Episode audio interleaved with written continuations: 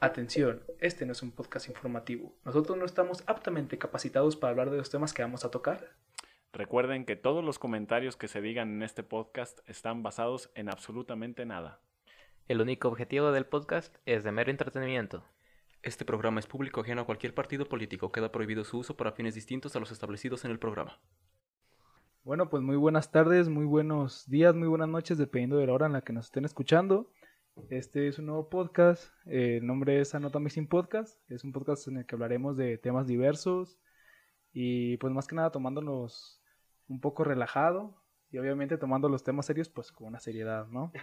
A continuación les voy a presentar a los compañeros que nos acompañan el día de hoy.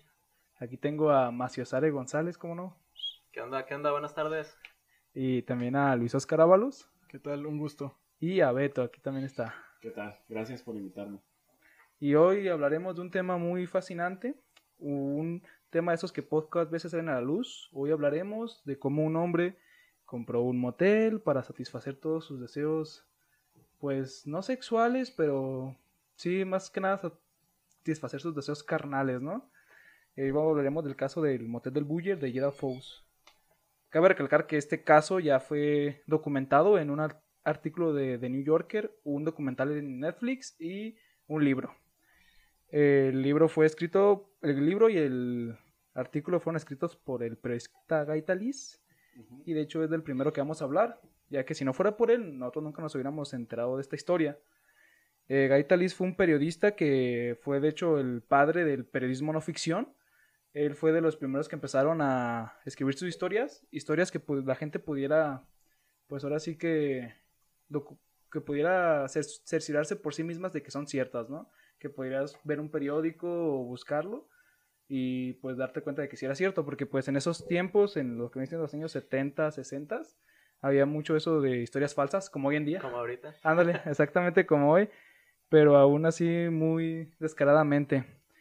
Lo que el caso con Gaita Liz es que llevó una relación del Buller, una relación no homosexual, Ah, a pesar de su nombre, ¿no? Es importante esa aclaración. Sí, o sea, una relación de amistad, de compañerismo, de ca- cama- camaradería con él durante 20 años. Y pues ahí sí fue como, como nos dimos cuenta de esta historia. Porque, al, como yo les dije, que Gaita Liz se dedicaba más que nada a periodismo no ficción, él lo que quería era vivir las historias. Hasta hay un libro suyo que se llama The Neighbor's Wife, que documenta la vida sexual en los Estados Unidos, el SIDA, las enfermedades sexuales y toda esa onda en los años 70. Y para escribir ese libro tardó un año y se fue a vivir un año a una comuna hippie Ok. a una comuna nudista, participando en orgías todos los días y teniendo relaciones con diferentes parejas, aún estando casado y con hijos. Todo eso por trabajo, ¿sí? Todo eso por trabajo, ¿sí? Es una O persona que- dedicada a lo que hace. Enteramente Se dedicada a lo que se hace. tomaba muy en serio el trabajo de campo, ¿no? Sí. Sí, de hecho. de. Muy comprometido. Sí, de hecho, y hay entrevistas que le hacen a su esposa y él dice, a veces un hombre tiene que hacer lo que un hombre tiene que hacer. No, era, era otra visión. Ahorita creo que eso no se puede tanto, pero Estaría interesante leer todas sus bitácoras, ¿no? sí, wow. de hecho, todos los apuntes que hizo, porque pues a él le gustaba tener mucha documentación. Vamos a ver adelante que también al Bowyer le gustaba tener documentación de todo lo que veía. Pero para darles un poquito de información de Gaita Liz, él nació en Ocean City, Maryland, el 7 de febrero de 1932. Nuestro ilustre personaje, con el nombre más liberal de los años 30, ayudó a definir el periodismo no ficción o periodismo literario. Fue uno de los padres, uno de los fundadores, que lo llevó pues a otro nivel. Eh, aquí le voy a hacer una cita que él dijo para una entrevista que le hicieron. He sido periodista desde hace 15 años, ahora tengo 80. Mi vida ha sido vivir a través de las experiencias de otros y ser un cronista preciso, un observador que ve a otros, que los escucha, me tomo mi tiempo y me intereso genuinamente por las personas de las que escribo, porque en algo me identifico con ellos. Siempre me he visto bien, la ropa marca una diferencia, mi padre era un sastre, de niño crecí en un taller de sastres y mi padre era un sastre orgulloso y yo soy un periodista orgulloso. Eso fue lo que él dijo. Y esto era muy cierto. O sea, él siempre, en todas las entrevistas que da, hasta para estar en su casa, se Sí. viste con traje. Siempre, aunque no salga. Oye, ahorita pensando en, en, bueno, en este tema del motel, eh, que él pues se fue directamente con este cuate que era dueño de este espacio eh, a vivirlo, ¿no? Directamente. Eh, ¿Podría ser que él también fuera un boyerista? De hecho, en una parte de una entrevista dice que él también se considera un boyerista porque a él le gusta vivir de las experiencias de los demás. Y boyer literalmente creo que la traducción es fisgón o mirador, algo así. Entonces, guarda mucha similitud, pero es lo, casi lo mismo, pero diferente enfoque. Porque a él le gustaba meterse en la vida de la gente que escribía y al otro boyer pues le gustaba vivirlo así, ver completamente Ok. todo enfoque más sexual, más que nada. Y pues de hecho lo defendió en varias, también en varias entrevistas donde lo llaman pervertido y toda la onda. Él defendió a su amigo, por así decirlo, diciendo que pues él era un pervertido, que era una persona normal, con gustos normales. Oye, pero entonces él rompía eh, pues esta barrera de, de ser un desconocido con las personas que él estudiaba, o sea, se las hacía amigas. Se podría decir que sí. Pues, por ejemplo, en lo de la comuna nudista terminó con muchos amigos y muchas amigas también. Pero sí, o sea, sí a él le gustaba involucrarse completamente con la gente que escribía la mayor parte de las veces. De hecho, también escribió el libro, un libro sobre la mafia italiana. Se llama Honor the Father. Y ese, en ese libro se basó la película del padrino. Y él fue el que lo escribió y también pues lo tuvo que vivir de parte de su padre, creo, más que nada esa. Y así, pero sí, básicamente le gustaba meterse completamente lleno en la historia. Que pues ya se, que se pudiera comprobar y pues más que nada él comprobarlo.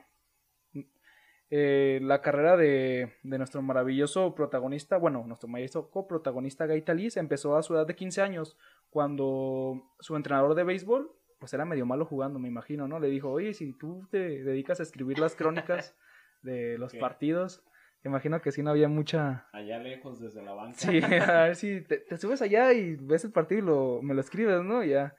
El caso es que pues él lo estuvo haciendo desde los 15 años, escribió, escribió 311 columnas antes de entrar por fin a la universidad, después de más intentos que un alumno promedio de cualquier escuela pública de la UDG, en septiembre de 1949.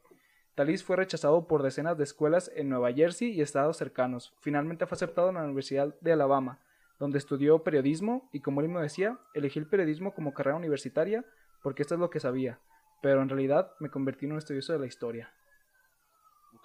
Acá le gustaba ilustrarse un poco de todo, ¿no? Eh, se graduó en 1953, después de finalizar con sus estudios se trasladó a Nueva York, donde comenzaría a trabajar para el New Yorker, con el, con el poderosísimo seudónimo, a ver, vamos a ver si, si, si lo adivinan, ¿cómo le decían cuando empezó a trabajar ahí? ¿Yo también juego para adivinar o...? No, o tú no, tú, tú lo sabes, o sea, nuestros compañeros. Eh, O sea, imagínense, eres nuevo, entra recién graduado de la escuela de periodismo y empieza a trabajar en el New Yorker. el becario. Nah, pero está más chido. No, no. ¿Sí, Luis, el becario? A ver, Luis, di uno. Eh, el Godín, pero en inglés. El godín en inglés. De Godín. No, le decían el, el chico de la fotocopiadora. No, estos tenían un talento tremendo, ¿eh? Bien creativos. Bien creativos que eran ahí. Lo destruyeron, ¿no? Sí, literal, la, la hacían llorar, yo creo. Tras una efímera pasantía en el ejército, volvió a entrar al, de New York, al New Yorker en 1956, donde le asignaron las páginas de deportes durante 10 años. O sea, pues ya se quedó en lo que sabía, ¿no? Estuvo desde los 15 escribiendo columnas para el periódico local sobre béisbol y pues básicamente se dedicó a eso durante 10 años. Pero también pues cabe destacar que se dedicó a escribir también numerosos artículos que fueron reconocidos mundialmente y también libros. O sea, los más famosos son estos que ya mencionamos, los de Hon- Honor the Father y The Neighbor's Wife. De hecho, este libro que sacó el Motel del Bugger fue de los normalones, ¿eh? Tampoco fue como... O sea, la historia sí es impresionante, pero el libro no tuvo tanto apogeo. Porque muchos piensan que la historia es falsa, de hecho. Por- pero pues acá nuestro amigo gay pues nos asegura que es totalmente cierta. El caso es que fue por este libro de The Neighbor's Wife que tuvo contacto con primera vez con el Buller. El Buller se llama Gerald Fus y este era un fanático de él. Era para él era un dios. Él leía todo lo que sacaba y pues, literal era como una relación como una superestrella, ¿sabes?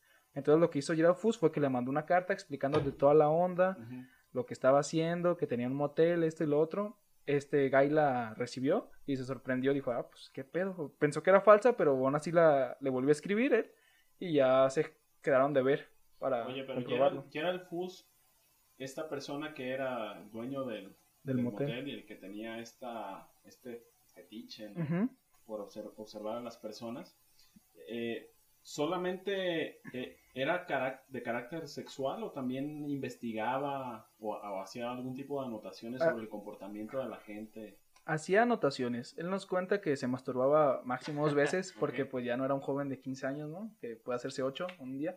Dicen. Bueno, bueno, el caso es que sí, o sea, dice que sí se masturbaba y toda la onda, pero él, él como él lo dice, él lo que él quería una- era un laboratorio para llevar sus experimentos a cabo. Llevaba anotaciones, él se sentía un investigador, como que estaba haciendo algo por la humanidad. Y de hecho fue, eh, fue lo que, más que nada lo que lo llevó, ¿no? La investigación, entre comillas, a comprar ese laboratorio y acomodarlo. Él nos cuenta que durante mucho tiempo estuvo buscando un lugar, ¿no? Para llevar a cabo sus fetiches, pero pues no fue hasta que vio que ese hotel estaba en venta que ya lo pudo llevar a, a cabo. O sea, lo compró y lo primero que hizo fue, hagan de cuenta que el hotel tenía un, como un, no sé cómo se diga, un, un, Ático. un ático arriba que pasaba por los cuartos. Entonces lo que él hizo él fue hacerle hoyos a cada cuarto y poner una rejilla como si fuera de ventilación, pero pues la verdad no era de nada. Y ya lo que él hacía... La, la cámara por la cual. Ándale, sí, lo que él hacía era pues caminar por todos los cuartos y ver. Y él buscó la manera de poder ver completamente todo el cuarto, o sea, literalmente que se viera todo, que escuchara todo, pero que la gente de abajo no lo podía ver. Y hizo varias prácticas, de hecho hasta, hasta su esposa lo ayudó. Su esposa sabía de este fetiche. La segunda esposa, creo, era la primera. La primera. O sea, esta, esta Bueno, historia las dos. Sí. eh, se desarrolló en los años. 70 ¿Setentas? Desde el, él compró el hotel, bueno, aquí llevamos otra problemática. Lo que pasa es que, como nuestro amigo Gay Talis le gusta tener, pues ahora sí que el registro de todo, ¿no? Pues le preguntó cuándo compró el motel y él dijo que en el 69. Pero pues ya no sé si ustedes sepan, pero el New Yorker es cabrón para cuando va a sacar un. un no pone a cualquier artículo. artículo. Entonces tiene investigadores que se dedican a literalmente investigar la historia y todo los investigadores pues se dedicaron, no así valga la redundancia, a investigar y encontraron que realmente había comprado el hotel en el 66. O sea, había tres años de diferencia entre lo que el Bu- Boyer dijo al donde lo que realmente pasó, donde, realmente lo compró. Entonces fueron muchas inconsistencias ahí que hubo problemas entre Guy y el Boyer Sí. y también pues con las mismas personas, ¿no? Porque dijeron, si se le olvidó este detalle o algo así, ¿cómo no, cómo podemos estar seguros de que no, no nos mintió con todo lo demás? Imagínense eh, el momento en el cual estaba planeando toda su obra maestra, ¿no? Que pasaba por el lugar, el motel, y decía, bueno, lo voy a comprar, ¿no? Porque tengo un pequeño plan. Sí, es como de, con esto, bueno, bueno, no buscaba fama, más que nada buscaba pues, la verdad es que no, Satisfacer sí, satisfacerse, curiosidad. pero es que se contradice, porque también dice que es un investigador, pero pues los investigadores solamente tienen que llevar su investigación a la luz, ¿sabes? Y durante muchos años, mucho tiempo que estuvo conviviendo con este Guy Talis, nunca quiso que se escribiera sobre él. Él decía que no, que va a afectar al negocio, que de hecho podía ir a la cárcel y toda la onda, entonces él nunca quiso que escribieran de él. Ya fue hasta mucho después, hasta pues, por ahí del 2011 creo, que ya se empezó a hablar de él, que empezaron a escribir y a armar toda la historia juntos. Pero ya fue porque él vendió el motel a unos coreanos y los coreanos después no sé qué hicieron, pero lo derrumbaron. Y al final ya no había nada. Entonces ya no había mm, literal nada que los afectara, porque probablemente la mayoría de las personas que tuvieron sexo ahí estarían muertas. Como él, fue como él narra, narra, y así fue como se animó a que sacaran la historia. Oye, ¿y todas sus parejas lo apoyaban, lo ayudaban? Tuvo dos esposas y las dos totalmente de acuerdo. De hecho, creo que las buscaba iguales porque ambas esposas eran tenían similitudes, eran bajitas, con, creo que tenían pecas y con un busto exageradamente enorme, Prominente. prominente, ajá. O aquí como se dice, pues chichoncillas, ¿no? O sea, el, el cuate ya tenía un perfil, ¿no? De, Sí, de parejas. Hasta yo imagino que hasta psicológico para que las dos lo apoyaran. eh, ¿Y, y ellas cooperaban? ¿Ellas sabían que Sí, existía ellos lo sabían. Y así fue como, pues como este vato, pues ahora sí que empezó a hacer sus fechorías con sus esposas. De hecho, ellas lo- participaban, ¿cómo se dice? Intelectualmente en cada uno de sus experimentos, de cierta forma. Y así, pero hablaremos un poco sobre la infancia de pues nuestro gordito pervertido, porque pues está, se imaginan, no sé cómo se lo imagina la audiencia o ustedes, pero está, bueno, en sus tiempos buenos estaba guapo, o sea, imagínense un señor acá de los de los 70, bigotón, con sus lentes acá cuadradillos, medio mamado. La, ex estrella de fútbol de su escuela. Ah, sí, de hecho era una estrella de fútbol, el chavo. Y así, pero ya después, pues ya los años ya le hicieron engordar y toda la onda. Pero vamos a hablar sobre este chavo que yo creo que es el mesías de muchos güeyes de la secundaria, que eran los que tomaban fotos abajo de las faldas de las muchachas y toda la onda. Sí. Pero en una entrevista dijo lo siguiente, fui criado en un entorno sexual muy solitario, donde mis padres nunca me hablaron de sexo y tuve que aprender solo. Y sabía que la vida era más que eso. Y el sexo también. Sabía que debía ser algo más. O sea, estas fueron nuestras palabras. Ya vimos que a lo mejor la creencia tiene algo que ver, ¿no? No soy psicólogo ni nada, pero siento que al proteger tanto a alguien o al no darle ese tipo de información, haces, creas como en él una tipo de curiosidad más intensa, ¿no? O algo parecido. A mí en, en lo particular me parece algo muy normal. O sea, creo que ese tema llega a ser en algún momento en las familias tabú, ¿no? Y es muy complicado desarrollarlo, platicar con, con los hijos. eh, aunque hay padres más abiertos, pero ve- imagínate en ese tiempo, ¿no? En los 30. 30 pues, era un tema prohibido, ¿no? Yo creo. Sí, de hecho. Pues, de hecho creo que Guy Talís, por eso fue que tuvo tanto éxito su libro de The Neighbor's Wife, porque tocó temas que pues nunca nadie se animó a, hacerlo, ¿no? Y que pues la verdad son una realidad. Es como, pues yo siento que aquí en México todavía en muchas familias existe eso, ¿no? Del tabú, de hablar sobre la sexualidad. Sí. Y por eso tantos embarazos adolescentes o... Y más aquí en Guadalajara, ¿no? Sí, pues en todos lados, la verdad. en el norte, pues entre primos, aquí en Guadalajara, pues a los 12 años ya están embarazadas. De hecho, varias, tengo varias amigas de la secundaria que terminaron embarazadas. ¿Muy Ah, jóvenes? Sí, a, la- a los 14 años, 15. Ah. Tengo una sí, muy amiga que de hecho ah, ni, ni lo va a escuchar, así que no voy a decir su nombre, pero haz de Sí, cuenta sí, que ella no. tuvo una historia de amor con un camionero. Ella tomaba el camión en la mañana para venirse a la escuela, a la secundaria, y fue cuando el camionero le dijo, no, no me pagues, así está bien. Bueno, y ahí- Pero- ahí ah, sí. Oye, pero espérate, ¿qué edad tenía ella? Tenía como, ca- no, 13, como 13, era Ah, como bueno, segundo de secundaria. complicado, ¿eh? sí es. Sí. Tenía 13 y pues el, señor- el vato tenía como 30 y ya tenía un No. divorcio y dos hijos. El caso es que pues le dijo, no, no, así está bien. Ya pues ya se pasó, se sentó y nada más estaban ellos dos solos. Y ya nos lo contó acá como bien romántico, me dio mucha risa porque era como de, no, de repente me veía por el retrovisor y ya me paré y pues empecé a, platicar con él, me pidió mi número y toda la onda. Y pues ya siguieron hablando, o sea, el vato le ponía recargas y hablaban por teléfono, salían y toda la onda. Y así actualmente la tipa tiene dos hijos de él y aparte sus otros dos hijos también viven con él, entonces es como medio raro.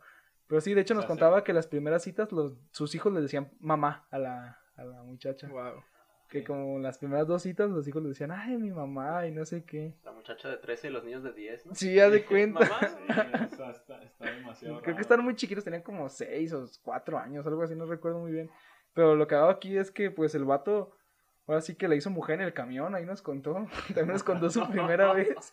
Pero, o sea, no sé, pues yo siento que eso no se cuenta y si lo cuentas, pues yo no contaría que fue en un camión, o sea, le cambiaría poquito. ¿En qué, ruta fue para, para no, No, subir? la, la verdad no me acuerdo, pero tenía que pasar por arboledas, una que pase por arboledas. Sí, que, que lo estacionó y toda la onda y que, pues vámonos, ¿no? ¿Para qué pagar el motel si que tenemos este camionzote? Sí, ya bueno, y el último dato de acá, esto perturbador. En San Valentín le decoró su camión bien bonito, nos enseñó fotos y todo. Se le puso un buen depósito adelante y luego se metió y atrás le puso una comunidad de demonio de Tasmania con violín, acá y en perrona. O sea, sí, se- la morra se esmeraba. dados de peluche, ¿no? Sí, pero pues bueno, ya volviendo al tema, les voy a dar pues ahora sí que un dato. Básicamente, este Gerald le contó a su primera esposa Donna que él era un buller, a lo que ella respondió un mirón, a lo que ella dijo sí. Después le comentó la loca de la loca idea de, de comprar un laboratorio o básicamente pues un motel. Bueno, no tenía la idea de un motel, él solo quería tener algo para poder observar gente. O sea, no sabía qué era aún, pero algo así. Pero un laboratorio para poder llevar sus experimentos. Y pues ahora sí que fue justicia divina porque dice que uno de esos días iba caminando por la calle y vio ese motel que estaba en venta. El motel se llamaba Manor House. Lo vio, está en venta, vio a gente saliendo de ahí, fue como que dijo, no, este está, a- está como cerca de la carretera, viene mucha gente de muchos lados, esto, este lo va a comprar, es justamente lo que estaba buscando.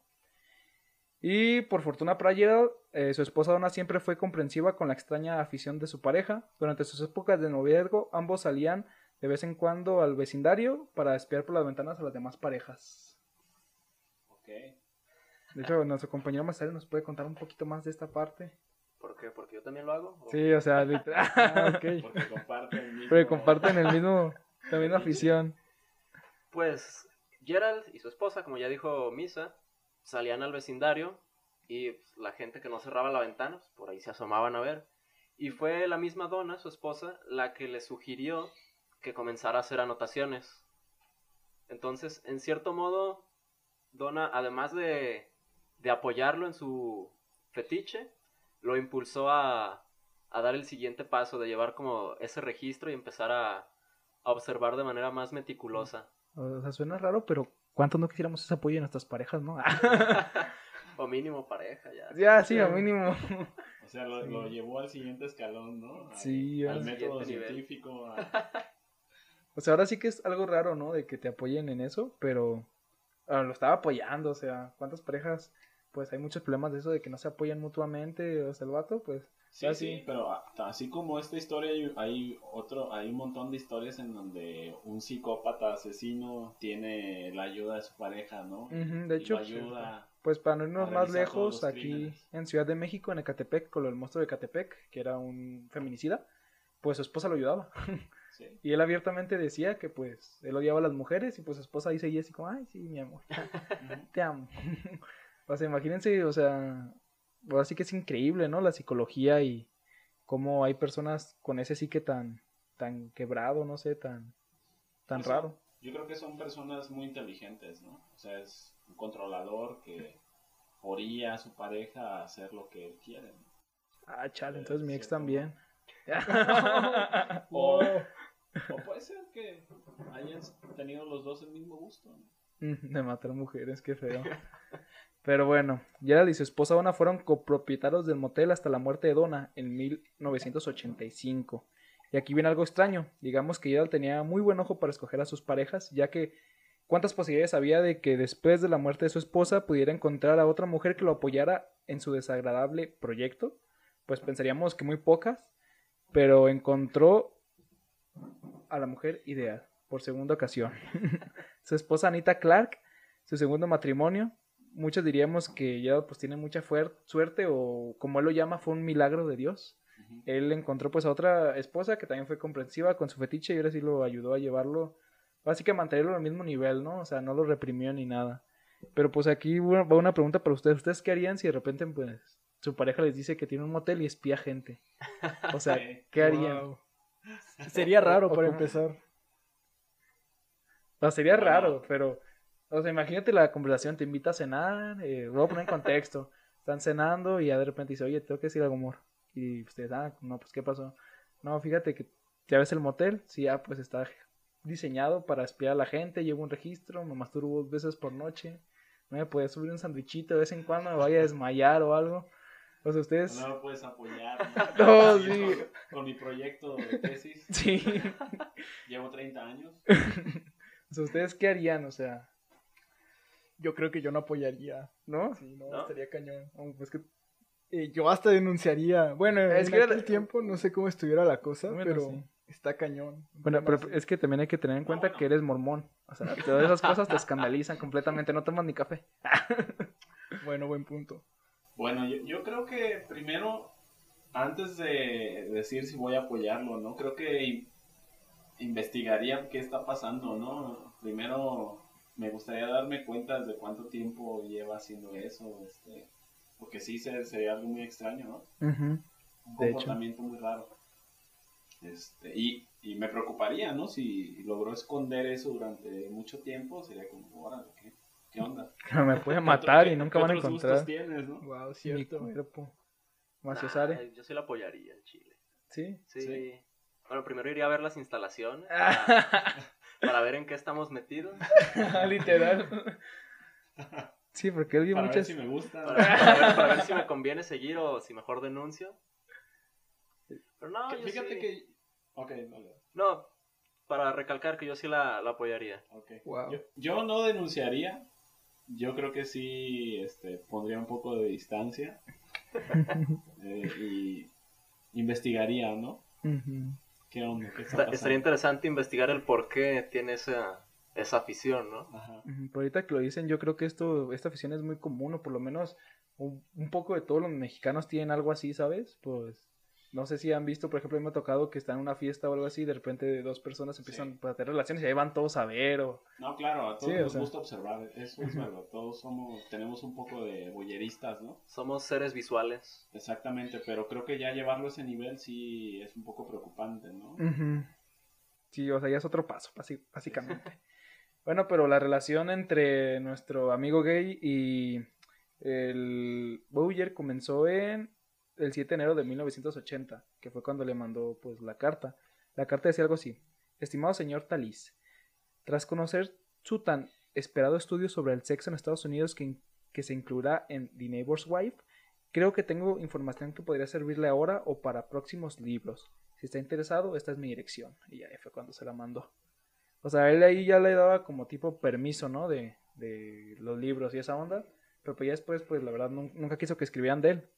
Por miedo a las represalias, ¿no? A que lo amenazaran, amenazas o ir a la cárcel, inclusive. Ya fue por eso. La verdad desconozco la ley de Estados Unidos, pero no sé si haya, haya hoy. No sé si, no sé si ha- Es, es español antiguo, ¿no? No sé si haya una, una ley que proteja a la gente como de este tipo de cosas, por ejemplo, no sé, o sea, si te cachan viendo a alguien teniendo relaciones, o sea, te pueden meter a la cárcel o una multa o qué onda. No, yo creo que sí ameritaba cárcel, ¿no? Porque pues están observando a personas sin su, con- sin su consentimiento. Ahora, este, pues imagínate, ¿no? Si las autoridades se hubieran enterado de esta situación. Y por ahí en el, en el artículo leí que lo obligó a firmar un- una carta en la cual él se comprometía a no hablar. ¿Es así? Sí, ¿sí? Entonces él no tenía el derecho de difundir la información hasta que hasta que él este quisiera, personaje... quisiera salir a la luz, ahora sí, como Iron Man, hasta que se diera, quisiera revelar su persona, su persona. Pero Sí, Iron sí. Man no espiaba gente. No, no sabemos. Era millonario, ¿eh? Era playboy, filántropo, no sabemos. Nunca, habría que preguntarle a... Ah, no, ya está muerto. Bueno, pero en 1980, Guy voló a Aurora, Colorado, para ver a Gerald Fus. Quería asegurarse de que no mentía. Ahora, como huésped del Buyer, se convertiría en su compañero. Una noche, Gerald le dijo a Guy que lo llevaría a ver la entrada de su laboratorio. O también, también se referían a él como un observatorio. Eh, Uh, eh, se encontraba en un cuarto de... ah, hagan, de hagan de cuenta que es un cuarto de servicio donde pues tenían pues ahora sí que todas las toallas para cambiarlas en los cuartos, trapeadores y toda la onda. Y arriba había como un tipo de descanso y ahí había una escalera que solo él podía... la escalera estaba como escondida, él sabía dónde estaba, la agarraba, la ponía, subiendo al descanso había una pequeña puerta con, que estaba siempre cerrada con llave, solamente él tenía la llave, abría y ahí ya estaba todo el ático con todos los agujeros en las en el pues ahora sí que en el techo para poder observar a la gente y algo que también nos menciona este Gerald Fus que nos aclara es que su esposa Anita sí le llevaba comida de vez en cuando no, no, no lo vaya a encontrar nos cuenta que pues le llevaba un sándwich y una Coca-Cola de vez en cuando Y no se nos vaya a desmayar. sí, no, pero porque está potente. Imagínense si hubiera tenido 15 años. ¿Cómo hubiera estado de socio ahí? Estoy hipoglucémico, ¿no? Al borde del infarto. Ujú. Bueno, como les dije, Gerald es el único que tenía la llave. Al entrar al ático, Guy cuenta cómo salía luz de diferentes puntos del piso. Se podía escuchar televisiones, voces, voces, básicamente todo. Gerald se inclinó en un punto donde había luz. Señaló hacia abajo y vieron una pareja muy atractiva practicando sexo oral. Guy se agachó más y más, observando atentamente aquella cosa tan maravillosa. De repente sintió una mano masculina en su nuca, lo cual lo estremeció. No, no, no, eso no es cierto, no lo estremeció. Era la mano del Bowyer, que lo estaba levantando lentamente, pero con firmeza y en silencio. La corbata de Guy había traspasado la rejilla. O sea, él tenía una corbata, me imagino que medio larguilla, y como se agachó tanto, no sé si ahora sí casi casi se acuesta en el suelo, me imagino. pues ahora sí que la corbata pues traspasó y estaba pues ahora sí que a centímetros de la cabeza de la muchacha. Y ya fue cuando eh, lo que viene siendo el bully lo levanta y le dice que tenga más cuidado. Pero miren, la primera vez que va y casi la caga. o sea, ya casi. Estuvo, estuvo a punto de destruir todo el proyecto. Ujú. Pero así que por fortuna la, de ambos la pareja estaba pues en lo suyo, ¿no? No querían, Sí, no querían saber de nada más. tenían los ojitos de huevo cocido, ¿no? Sí, porque No se eh, percató. sí, ahora sí, imagínate, pues normalmente, si, no sé, pero pues normalmente se ve para arriba, ¿no? En esos momentos. Y imagínate, hubieras visto ahí la corbata. Lo bueno que estaba lo suficientemente distraído para no darse cuenta. Pero ya después de esto nos cuenta Guy que nunca volvió a llevar corbata. Ya, ya lleva preparado. No sé si llevaba crema o algo, pero pues lleva preparado. A pesar de que Guy había conseguido entrar en el ambiente del Bowyer, eh, lo, aún así le parecía que lo que hacía era increíble. No podía escribir sobre él y eso le causaba frustración. Porque pues imagínense, tienes una historia que pues no sé si pase mucho, si ha pasado mucho en muchos moteles. Ya ves que aquí en México está la, la creencia de que hay cámaras, ¿no?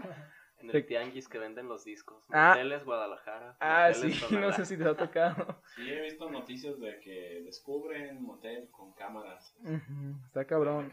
De hecho, un ex patrón que tenía me dio un consejazo. Me dijo, no, tú llévate un imán y pásalo ahí por todos lados. para que, pa' que la cámara ya pierda vista. No sé qué tan, qué tan verídico sea eso, ¿no? Pero pues yo siempre cargo mi imán. Pero sí, de hecho, ahorita que dices eso de las películas de los moteles, yo hace mucho compré una. Y no, no se lo recomiendo que las compren. Fue en mi época de secundaria. Ajá. Fui a San Juan de Dios y ahí compré una que decía Motel Centro, Guadalajara. Y yo dije, no, hombre, ahorita llegando a mi casa Me puse el rey león. ¿no? se va a prender el cerro. No, o sea, sí es un motel, pero o sea, Timado. está, está feo. O sea, imagínense un señor como de 100 kilos ahí, prieto, poniendo la cámara ahí, panzón. Sí, pues imagínate, sale de todo, ¿no? Sí, luego entra una muchacha como del mismo tolenaje y Sí, ce- ce- cero producción. Cero producción, haz de cuenta. Aunque eso sí, hay que darle puntos a la muchacha. Se metió en el papel y hasta gritaba, oh my gosh, y toda la onda. More, more, more. Ahí, se aventaba. Pero pues sí, pues Guy no podía escribir de eso. Porque Gerald, y hasta Gerald le ofreció como, no, pues sí, si quieres escribe, nomás, pues di que es otro motel, di que no soy yo. Y pues a esto, pues Guy ahora sí que rotundamente se... Se, o sea, lo negó comple- completamente, o sea, fue como de, no, o sea, yo me dedico a hacer periodismo real, yo quiero escribir cosas reales, no quiero, pues, escribir algo medio real, ahora sí, ¿no? Y así fue como durante 30 años estuvieron juntos, bueno, no todos los días, pero este Guy cuenta que de vez en cuando viajaba, ¿no? Para, pues, para echarse su dosis de bullerismo, ¿no? Que no hace nada de malo, de vez en cuando. Después de mucho tiempo, Guy llamó a Gerald para decirle, creo que, está, creo que estás listo para hacerlo, a lo que ella respondió, vendí mi motel en 1997, por el estatuto, por, por el estatuto de limitaciones podrá hacerlo, además la mayoría de las personas deben de estar muertas, y yo a los 78 años, ahí fue interrumpido por Guy, y Guy dijo, tengo 80, si vas a hacerlo, date prisa porque nos queda mu- muy poco tiempo. Cabe, cabe recalcar que esta llamada que Guy le hizo a Gerald fue porque su hija le encargó a su hija que hiciera una pintura del motel, como para una portada de, ahora sí que del libro y toda esa onda. Y ahí su hija le dijo, no, pues que la foto que más está muy fea, voy a buscarlo en Google Maps, pásame la dirección. Lo buscó y se dio cuenta que estaba derrumbado, o sea que era un baldío ahí. Ya no existía. Sí, ya no existía. Y ahí fue cuando la, así que la hija le, le volvió a llamar y le dijo, no, pues ya ni existe el motel. Ujú. Y ya este, a lo que nuestro guy, descom- no- nuestro guy respondió, ay, ustedes y los jóvenes y su tecnología. Y ya se dedicó después a hacerle la llamada a Gerald. Y ya de ahí fueron juntos a ver el motel y toda la onda. Y sí, la verdad ya no existía. Era puro, puro escombro ahora sí. Hubiera estado chido conservarlo como lugar turístico.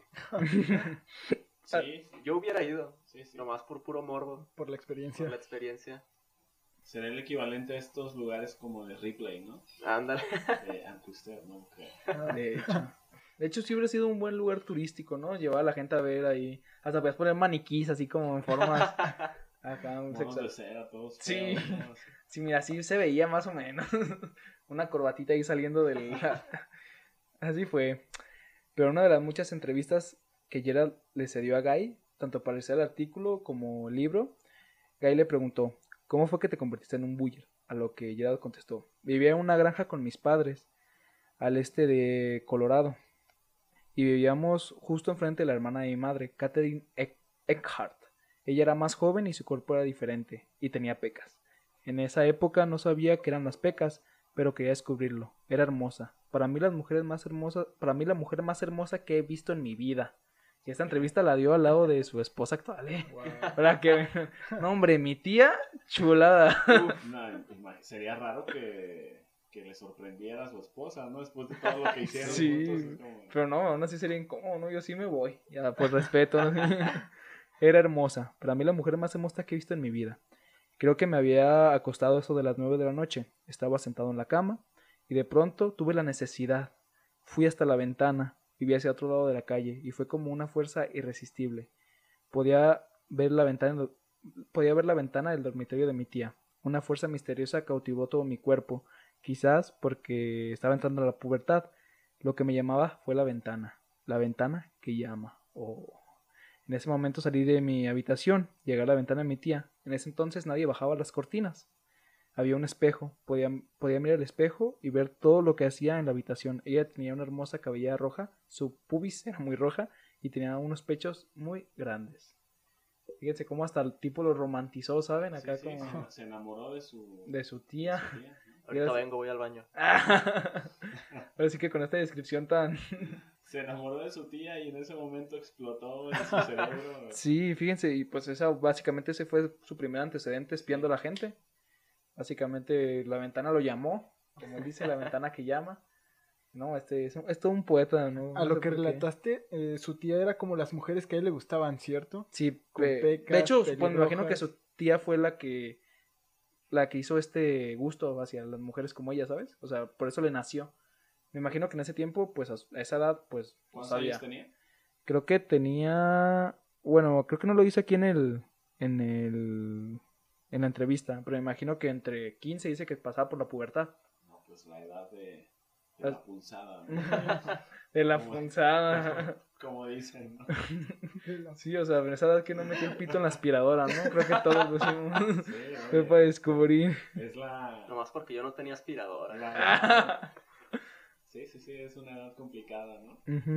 Sí, pues ahora sí que yo creo que esta mujer fue pues lo que lo hizo. Ahora sí que conseguir a- que todas las mujeres les, gust- les gustaban como ese tipo de mujeres. O sea, la verdad yo no sé por qué a mí me gustan las mujeres como me gustan, pero estoy seguro de que no fue por un familiar. Eso, ya, eso ya es algo. Hay un libro que se llama La edad de la punzada, ¿nunca lo han visto? No. No recuerdo el autor, pero está muy gracioso, ¿sabes? En la portada sale un niño con un perro así como Lassie. ¿Recuerdan a Lassie? Sí. Y así está parado un niño con un suéter rojo, ¿no? Se ve medio perturbadora, ¿no? La imagen. Pero, pues sí, trata de la historia de un niño que pues, entrar a la edad de la punzada, ¿no? Estaría bueno como tema para un siguiente podcast. Sí, la ¿no? edad de la libro. Ahora sí que yo creo que a lo mejor hasta lo escribió Jordi Rosado, pero ya ven que Jordi Rosado es, es pionero en estos temas con el, su libro de Cúbule. ¿Qué hubo, Lecón? ¿Qué hubo, Cúbule Lecón? Ándele. Esos libros me ayudaron. Tienen éxito, ¿eh? Tiene, pues sí, pues, aquí güey, si, si Cañitas tuvo éxito aquí en México, fue best, bestseller Ajá. durante un chingo de años, o sea, ¿qué esperamos de, de ¿De Jordi? Rosado? Así que aquí, de hecho, hasta Cañitas fue eh, per- lectura oficial por la SEP, no sé si... ¿En serio? Sí, había mucha gente que le tocó leerlo en la primaria. A mí no, pero gente, pues, por ejemplo, tíos o Ajá. primos ya más grandes me contaron que sí. O sea, sí les tocaba leerlo en la primaria. Porque, pues, era, imagínense, un libro todo mal escrito por un charlatán. Así está cabrón para que sea bestseller y luego todavía la, SEP- la SEP lo permita como lectura oficial. No, no, no. Pero sigamos con el tema. ver las películas de Pedrito Infante. ¿Nunca las vieron? Sí. Sí, pues clasicazas, ¿no? Son una joya. Así, tras una detallada y extensa descripción de lo hermoso y apetecible que era la tía para él, confesó que solía masturbarse a escondidas mirando hacia su ventana, mientras ella se paseaba desnuda por la habitación. Además tenía mucho odio hacia su tío. Pues ahí está ya esto de que... Ok, ok, Me imagino que era como de- Le causaba celos. Pues sí. Pues imagínense, ¿no? Tienes a tu mujer perfecta y pues ves a otro vato que se la está echando, pues sí te causa conflicto, ¿no? en algunas ocasiones llegó a verlos haciendo, pues ahora sí que el amor, ¿no? O como se El- dice el actualmente, delicioso. el frutifantástico, ¿no? y ya no podía evitar sentirse celoso, pues quería que la tía Catherine fuera solo para él. Así imagínense si se hubiera animado a hacer algo, ¿no? Así que al psicólogo, bueno, no sé en esos tiempos que hubieran hecho con él, pero imagínense si hubiera tenido el valor o no sé cómo lo quieran llamar, de decirle a su tía, tía, la neta me gusta, ¿qué? ¿Cómo, cómo lo hacemos? ¿Se va a armar o qué? Sí, ahora sí imagínense. Yo creo que... la carnita asada. Oye, pero aquí la bronca es que él se guardó todo eso. No Sí. lo compartió con nadie. No, pues no. Hasta después, ¿no? Sí, pues hasta que lo con Me imagino que a lo mejor con sus esposas lo pudo haber compartido. Porque pues a esa edad, imagínate, si lo comparte o se entera su madre o... No, pues una, una, oye, a ver, una mira, golpiza. esto- Yo creo esto que en no- esos tiempos hasta... Pues no va por ahí, ¿no? No creo que sea tan así en esos tiempos, ¿eh? Porque en esos tiempos y luego en Estados Unidos pues está más Quizá cabrón. le hubieran cortado un brazo, ¿no? Sí, algo así. Lo, lo entierran en la granja, le ponen un tubo para que respire y después se orinan por el tubo. A lo mejor también. Ah, caray. Sí, Pero, pues, quién sabe. Gracias a su tía, no solo desarrolló el bullorismo, también desarrolló un fetiche por las patas. Aunque, a ver, también cabe mencionar que en ese tiempo, pues era algo normal el relacionarte con tus familiares, ¿no? Todavía sigue sucediendo en Chihuahua, en, algunos lugares del, del norte de Jalisco, que los primos se casan o situaciones ahí medio Todo queda entre familia. complicadas. Sí, pero Extrañas. Pero pues que no lo sé, o sea, por algo se lo guardó, ¿saben? O sea, no sé si pues tenía miedo ahora sí que pensaran que es un pervertido o algo parecido. Pero pues de hecho sí, en, en Estados Unidos era algo común, yo creo que en todo el mundo, ¿no? Más en esos tiempos. Y pues así nunca sabremos lo que pasó. A lo mejor sí se le pudo haber hecho con la tía. ¿Quién sabe?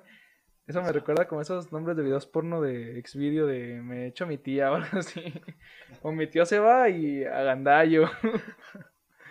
o esas cosas, ¿Cómo, pero... cómo les llaman estos títulos? Tienen un nombre, ¿no? En YouTube, así un, un título muy llamativo. Ah, el nombre, El este, clickbait. clickbait. Clickbait. Sí, porque- no, o sea, no sé si se les tocó ver un video en Xvideos que decía, este, me, me cojo el de la renta porque le debemos, mi esposo graba, pero se enoja porque está grabando desde abajo, el de la renta se vino, ni le avisó, ahí te van y le cayeron la cara. o sea, ese es el título literal, o sea, así de largo está el título. Búsquenlo, o sea, la verdad es clickbait. Yo estoy buscando ahí, voy a ver que le cae en la cara y pues no, nomás no pasa. Le, le das clic y es un video de la plaza de Oaxaca, ¿no? Y unos señores tocando la marimba. Súper extraño, ¿no? Sí. O los videos de co- gran cogida en salón de clases y son unos muchachos en un examen. Ese no me tocó, pero. Sale, con, con el, con el puro título me estremecí, ¿no? Pero ya me ¿O lo llegaron a ver en los, en los tiempos de las campañas presidencial de tremenda violación, ¿no? Este, que le propina a Andrés Manuel, a Ricardo Naya. Y así arriba, Pornhub. No, pero ahora sí que. es- Eso, eso básicamente es periodismo, ¿no? Están dando a conocer una noticia, ahora sí. Sí. Y hablando del periodismo, creo que cabe recalcar que el periodismo en México no es un. no, es una. periodismo. No es una. ¿Cómo se llama? No es una. Una profesión muy bien pagada, que digamos. Tenía que salir el tema. ¿no? Sí, No, hay que agotarlo, hay que agotar el tema. Porque, no, es que hagan de cuenta que este, este tipo el gay, en la. Eh, lo que viene siendo en el documental, muestran su casa y el güey, pues, es de feria, o sea, siendo periodista, hasta tenía una cava de vinos abajo de su casa y el güey la convirtió en una bodega acá súper chida donde guarda toda su Sí. información, tiene un sillón, una salita, y luego la ajusta para comprarse trajes caros, o sea, ahora sí que el periodismo de Estados Unidos, pues no sé si es bien pagado actualmente, pero pues antes sí lo era. Pues todo es bien pagado fuera de México, ¿no? ah, sí, hasta los profesores. Así es. Para los que no sepan, nuestro compañero Beto es profesor, Yo te ¿no? podría platicar sobre eso. ¿no? Sí, pero ya sería otro tema, otro video. Ya continuamos con las patas. Pero bueno, entonces, el fetiche de las patas eh, lo desarrolló gracias a su tía, porque en la cena familiar siempre Gerald era como de, ah, se me cayó la cuchara o algo así. La misma tía que vio por la ventana. Sí, su misma tía. Cenaban pues en Oye, familia. una, una pregunta. Cuando tiraba la cuchara, le chupaba las patas a su tía abajo de la mesa o algo así. No, no, no, o sea, se agachaba por la cuchara Ajá. y le veía las patas a su tía. Bueno, las piernas, pero en el libro hace énfasis en los pies. Por alguna extraña razón le gustaba verle los pies a su tía. Era como un fetiche extra aparte del, del boyerismo. Pues es que a quien no le gustan las patas, ¿no? Yo siento que es algo bonito del cuerpo. Pues es muy común, ¿no? Que, que los hombres tengan ese gusto por los pies. Es común, suele suceder. Pero es extraño, ¿no? Pues yo creo que mucha gente no lo habla públicamente, pero sí, o sea, pues a mí me gustan los piecitos acá que se vean bonitos y acá, un besito ahí en la plantilla. ¿no? Fíjate- que no, no, a mí no me- los pies no es como mi top. No, pues, no, pues tampoco, tampoco es mi top, pero pues es importante que tenga bonitos pies. Imagínense que tenga dedos de pinche uva con ahí con la uña toda salida, no, pues no. Bueno, el caso es que este fetiche de los pies le trajo problemas con su primera novia en, en la universidad. Ah, por fin, hasta, o sea, antes había una normal. Sí, se consiguió una novia normal que no estaba tan, tan de acuerdo con, con sus fetiches. Pero lo sabía también, ¿o? No, no, ella, ella solo supo del, del fetiche de las patas, del Mm. voyeurismo nada más. Porque resulta que en una ocasión estaban en la camioneta de Gerald, pues, en pleno agasaje. Y la, la típica pregunta cuando estás besándote con tu novia en una camioneta es, oye, ¿te puedo ver las patas? Sí, es muy común. Sí, ¿a quién no le ha pasado? Y, y la muchacha pues se sacó de onda y pues no, ¿por qué quieres ver mis pies? Pues, nomás, ¿no? Tengo curiosidad. Y Gerald le quitó los zapatos y le quitó las calcetas y le empezó a sobar los pies. Y la muchacha se enojó, se bajó del carro, eh, tenía un collar que Gerald le había regalado, se lo arrancó y se lo aventó. Y se fue. No, así que qué poco comprensiva, ¿no? Así terminó su relación por un agarrón de patas. Sí, pero pues, ahorita que lo piensas, yo creo que hubiera sido, hubiera sido más inteligente de otra forma, ¿no? No estando ahí en la camioneta mero agasaje, a lo mejor en tu casa, oye, ¿quieres un masajito o algo así? Fíjate que empiezan las patas y ya de ahí me voy para otro lado. pero pues, ahora sí que la calentura pudo más con él. Pues yo creo que quizá le pareció extraño a la chica, ¿no? Que ella así de forma repentina, ¿no? Sí. Hubiera entrado así a los pies sin haberle platicado qué onda. antes. Creo que yo también me hubiera sacado de onda si, Sí, si alguien llega y a ver tus pies. Como que, Sí. como que no, no está tan chido. Bueno, ahora pasamos por fin a las observaciones más relevantes que hizo Gerald en, en su motel. Porque, digo las más relevantes porque había de todo. O sea, había gente que iba a lo que iba, gente que iba a discutir, gente que nada más se iba a dormir.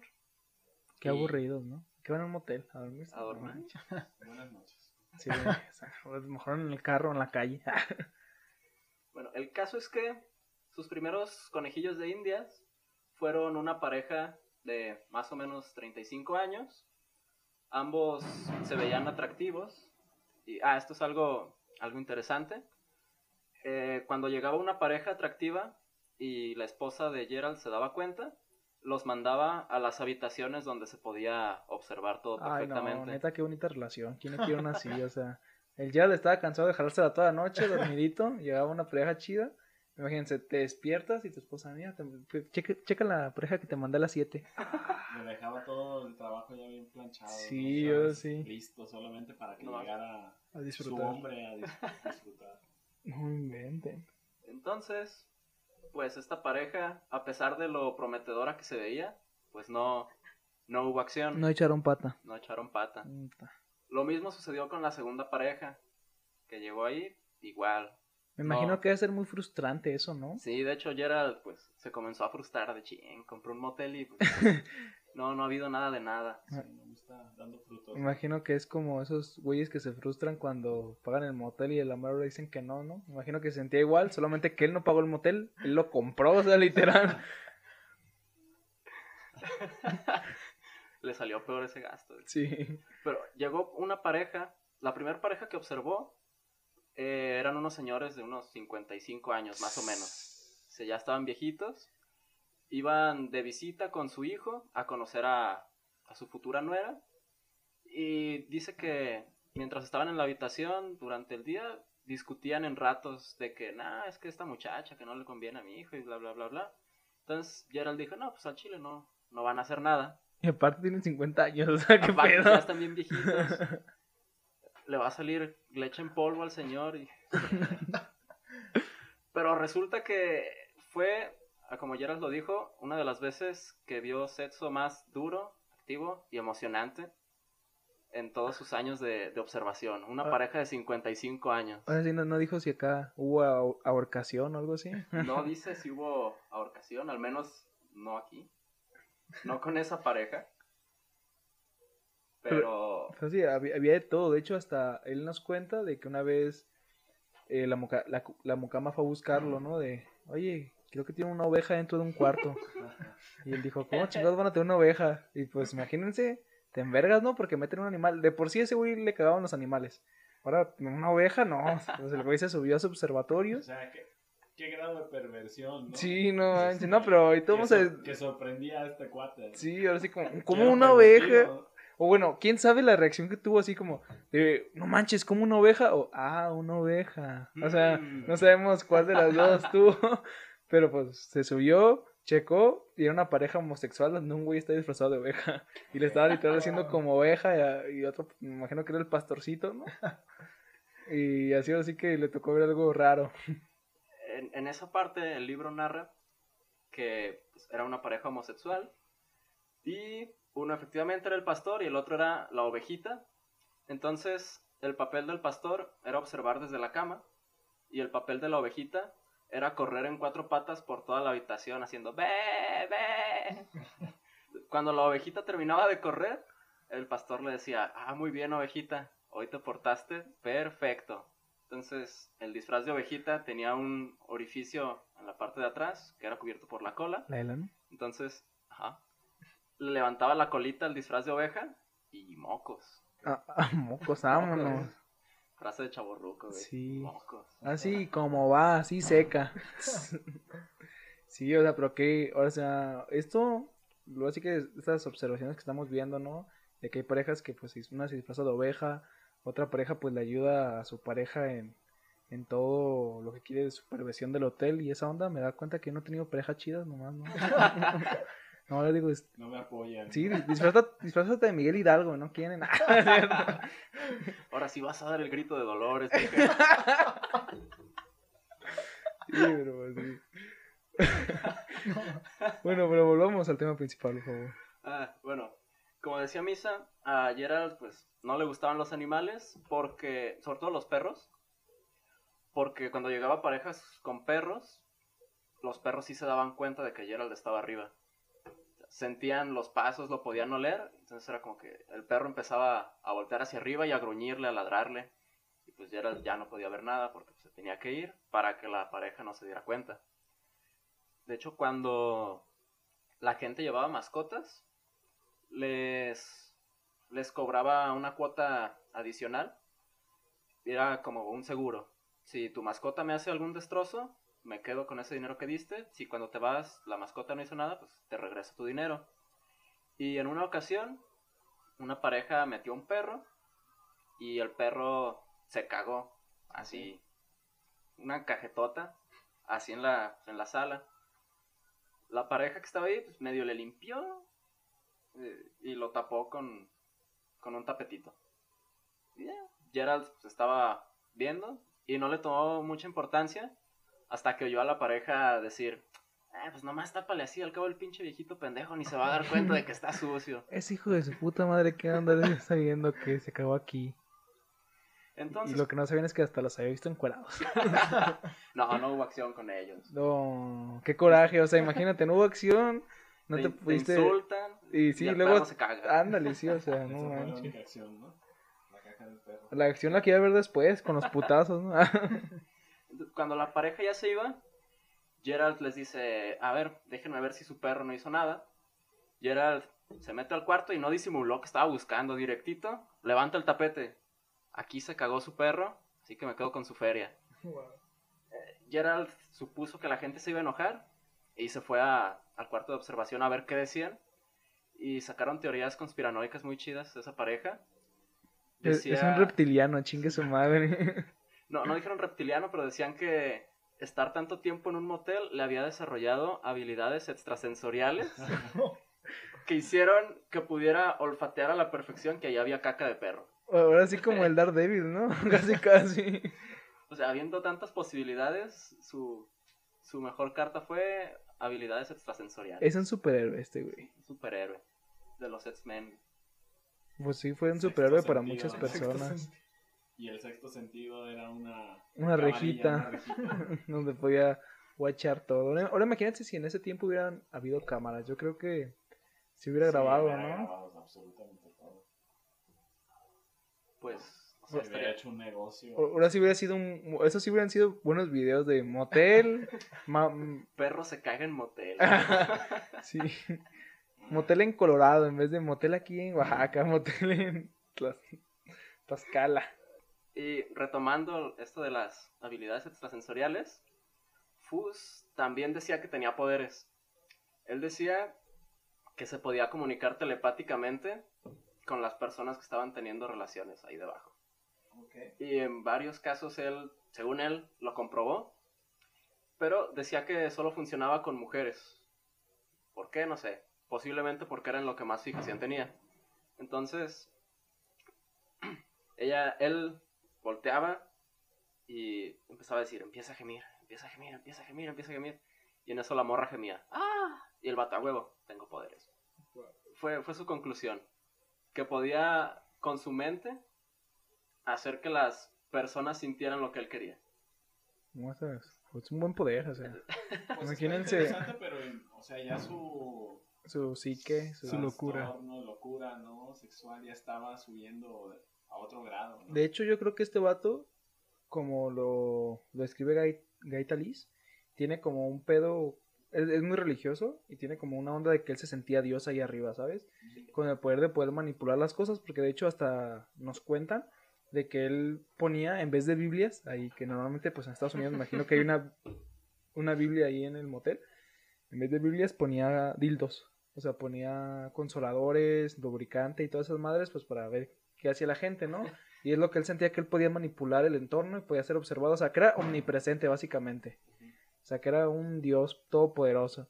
Y ahora sí viene lo interesante. Hubo uno- una que otra parejita que, ah, qué chido, pues no, nos dejaron un pitote aquí negro, pues vamos, hay que, hay que usarlo. Y otras que, pues yo creo que es más normal, ¿no? Que lo devolvieron allá a la recepción. Porque, pues, sinceramente, ¿ustedes querían llegar a un motel y ven una de esas madresotas ahí negra, doble revolución, velocidades y toda la onda? O sea, ¿qué se les pasa por la cabeza? ¿Lo entregan o...? Pues hay que darle. Que está usado. Pues sí, o sea, yo creo que la mayoría de la gente Sí, pensaría pues, eso, sería ¿no? como utilería, pero sería como, pues, alguien ya lo usó, ¿no? Hay que tener precaución. Precaución. Que te lo entregaran en recepción en una bolsita de celofán, ahí ya Y era más crearía más confianza. confianza. De hecho, estaría buena idea de los moteles, ¿no? Tener un motel así como... compras varios y ya después te regresan, los lavas y ya... así como los trastes y ya. Idea millonaria. Hay que patentarla esta. Una de las narraciones que más me gustaron Ah, comienza con una descripción romántica. Una pareja feliz, cenando, brindando por su amor. Estaban tomando 7-Up con whisky. Todo marchaba bien, todo iba tranquilo. Hasta que la mujer dice, amor, tengo que entrar al tocador. Perfecto. La mujer entra al baño. El hombre se saca el chile y se orina en la bebida de la mujer. o sea, como porque eso te gustó. o sea, una de las que más me gustó. Esta fue la que más me prendió de todas. Es que, imagínate, estás con tu, con tu morra. Y le motel, meas la bebida, ¿no? Tú Pues vas al baño ¿no? Sí.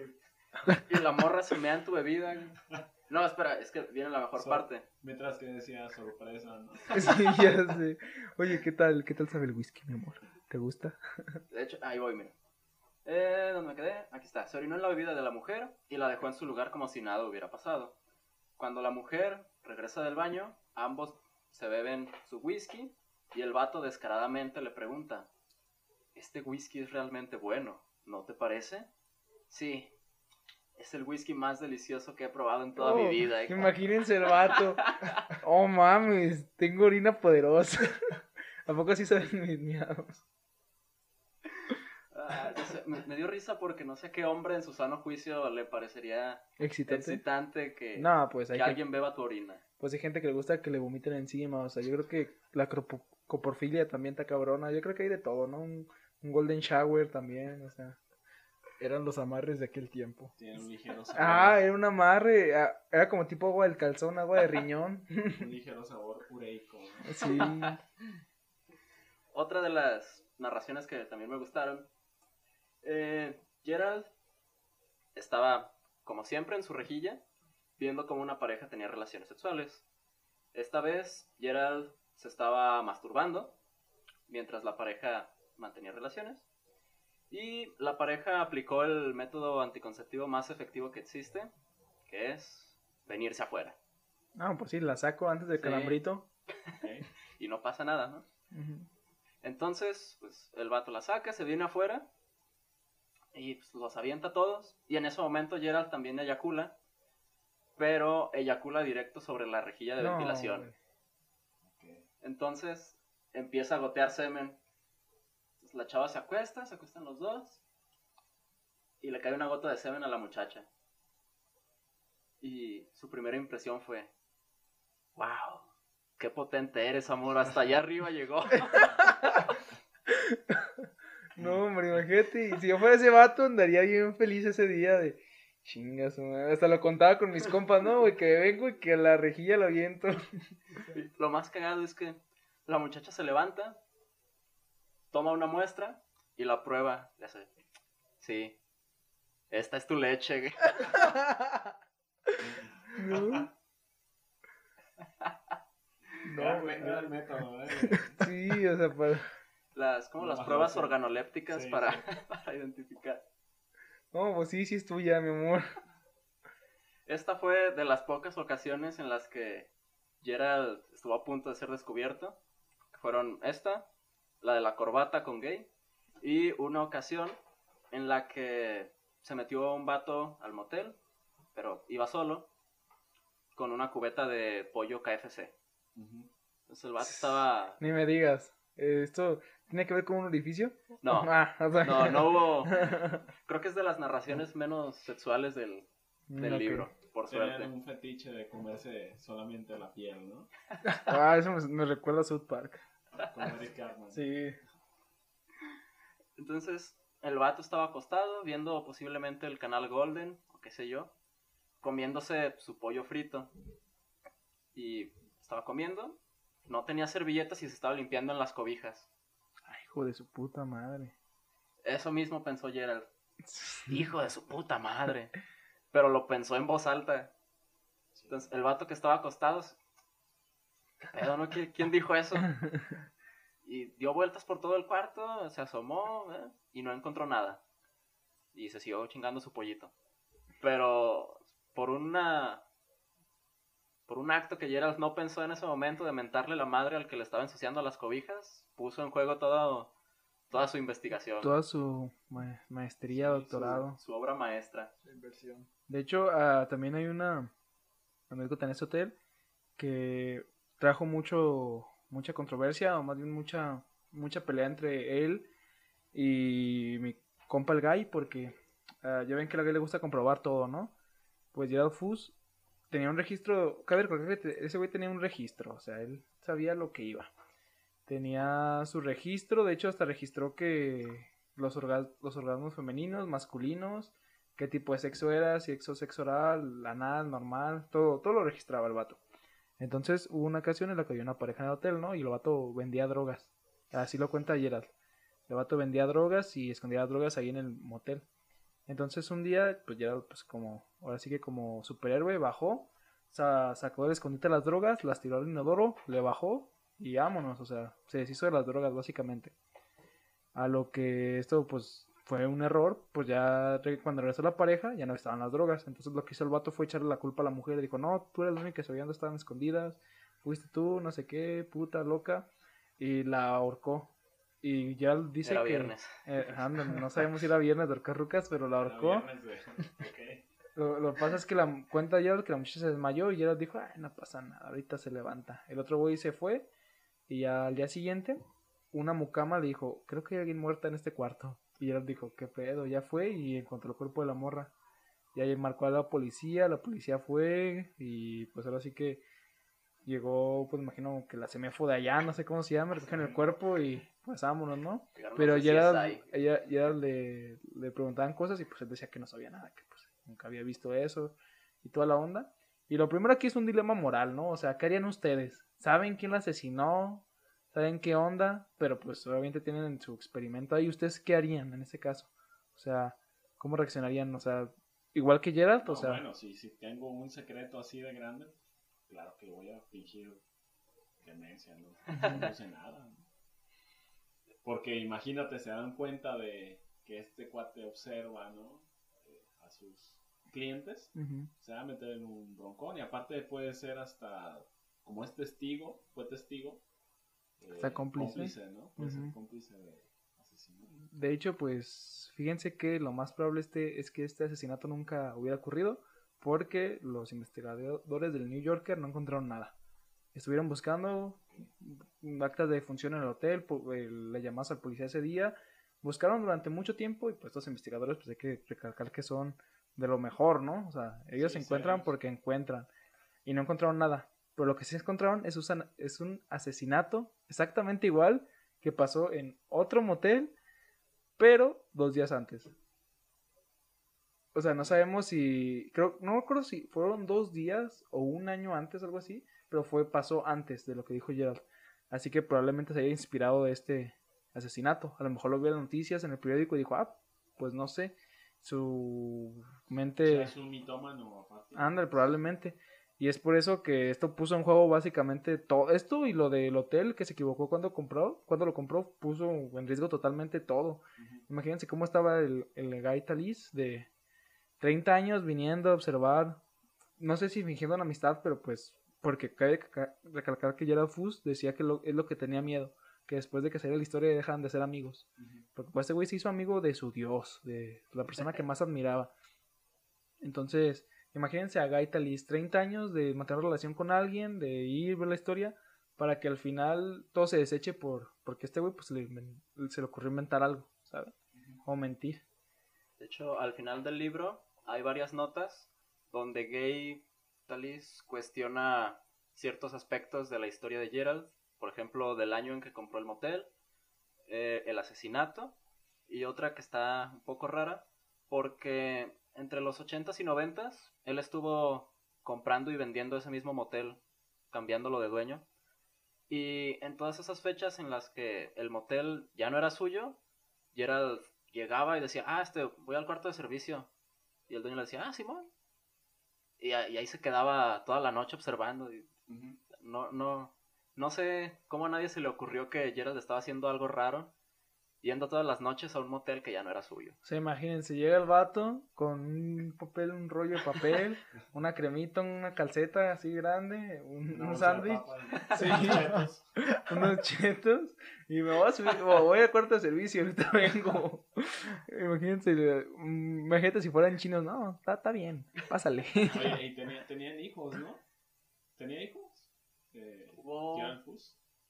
Creo que sí tuvo hijas. Porque hija. ellas no se enteraron del tema. Pues me imagino que no. O sea, No, de hecho, mantenían en secreto. Su suegra trabajaba ahí también en el, en el motel y No sabía. nunca, nunca ahora sí supo. que negocio familiar piramidal casi casi, ¿no? Trate a toda tu familia de trabajar aquí nomás, que no, que no me digan nada de... No toquen el cuarto de servicio. No toquen el cuarto de servicio. El fetiche de sus hijos era observar a su papá, ¿no? ¡Ah, caray, caray! Eso ya está más enfermo. Sí, sí. Bueno, más enfermo que eso está cabrón, pero... Bueno, aquí van algunas de las estadísticas que obtuvo Gerald del año de 1973. Hubo 296 huéspedes que tuvieron sexo, de los cuales 195 fueron blancos heterosexuales, cuya posición favorita era el misionero, lo cual produjo 184 orgasmos masculinos y solamente 33 orgasmos femeninos. Hubo además 26 heterosexuales negros, 10 lesbianas blancas, 7 parejas de varones homosexuales blancos y 10 huéspedes que practicaban sexo interracial. Además de otros 15 huéspedes que la neta no supo en qué categoría ponerlos. Entre el- estaba el de la oveja. Entre cabra y... No supo si era homosexualidad, Oh, zoofilia, zoofilia. este, alguna parafilia rara con las botargas. Que eso ahorita existe ¿eh? con las de Pokémon, ¿no? Tran- transespecie, ¿no? Transespecie. Así que la, imagínense si en ese tiempo Pokémon hubiera estado en su auge, pues la pokefilia, ya un güey. Squirtle, Squirtle. Pica, pica. Es hidrochorro. Y lo chorro. En ese momento cierra el motel, ¿no? Sacaron Creo que negocio. sí. Ya vi suficiente. Ok, lo he visto todo, ¿no? Sí, ya, ya no puedo ver nada más. Y así, pues, básicamente, pues esta historia, en resumidas cuentas, es de un vato que decidió comprar un motel para satisfacer su deseo sexual. Bueno, no tanto su deseo sexual, sino más bien, pues, ahora sí que su fetiche, ¿no? Ya que él se consideraba a sí mismo un bellerista. Y lo logró durante más de 30 años. Como dato curioso, ¿recuerdan la balacera que hubo en un cine cuando se estrenó la de Batman? Sí. Del vato que se disfrazó de Joker y empezó a balacear. Sí, Fue en la misma ciudad donde estaba ese motel. ok. Ay, nomás por Como dato. como dato. Dato inútil, pero se me hizo Oye, curioso. yo recuerdo la cara de ese tipo y se, se ve súper enfermo, ¿no? Dañado. A ¿No, lo no mejor- recuerdan que tenía el, el pelo así como pintado de naranja, anaranjado? Sí, pues iba en, en su papel de, Sí, del. Joker. Eh. Eso sí es no, comprometerse con el trabajo como mi compa el Gaita Lice. Meterse en el papel. meterse en el papel, ¿eh? Sí, pero pues sí, o sea, esa historia, pues ahora sí son de esas historias que muchas veces no crees que sean reales, ¿no? Que pueden ser hasta para una película, por Sí, así claro. decirlo. Que de hecho, Película, un libro, ¿no? de hecho creo, no recuerdo si fue Leonardo DiCaprio o otra persona, pero querían los derechos para hacer la película. Pero ya vieron que ya hacer el documental y dijeron, nah, ya para qué. pero obviamente hubiera estado más chido una película, ¿no? Sí, sí, Pero- sí, interesante. Pero sí, o sea, son de esas cosas. Ahora sí que ambos protagonistas muy pintorescos, ¿no? Cada quien de su lado. Así que dos bulleristas que se juntaban a hacer lo que les gustaba. Unos se juntan a ver fútbol, y se juntaban a, A espiar gente. a espiar gente. A ver, parejas, ¿no? Ándale, Parejas. exactamente. Y entonces creo que esto O ya... cabras. Cabras. O ca- O lo no, que sea que o hubiera lo sido. que caiga. Entonces yo creo que esto ya sería todo por nuestro primer episodio. No, no se enojen mucho. Primero, que es como el cuarto que se graba, pero Correcto. El Primero. primero. Entonces, no, está- estamos aprendiendo con ustedes. y así, pero Vamos de la mano, ¿no? vamos de la mano todos, sin todos nada juntos. homosexual ni transespecie, nada así. y así, igual si alguien alguna vez tiene relaciones sexuales con este podcast de fondo, mándenos un video, no hay problema. Este, pero ya creo que Para hacer nuestras anotaciones. sí, Sí. eso sería todo. ¿Quieren agregar algo más? Eh, que nos sintonicen la próxima semana. Cuiden, cuídense cuando vayan a moteles, chequen que no haya cámaras. Y- Apaguen las luces, no sé. Sigan el consejo de misa, ¿no? Del Llevar imán. un imán. Un imán. Y bajen las persianas en su casa, nunca saben, oigan, un cabrón. Y más si son de esas del Infonavit que están pues chiquitas Y revi- y pegaditas, revisen bien porque no vaya a haber un hoyo ahí en la pared o un güey ahí viéndolos por... En, en mi departamento se escuchaba cuando mis vecinos de arriba cogían. ¿Y qué tal? Chulada. ¿Te tocaste No, escuchando eh, eso? Sí. No, está, está medio perturbador.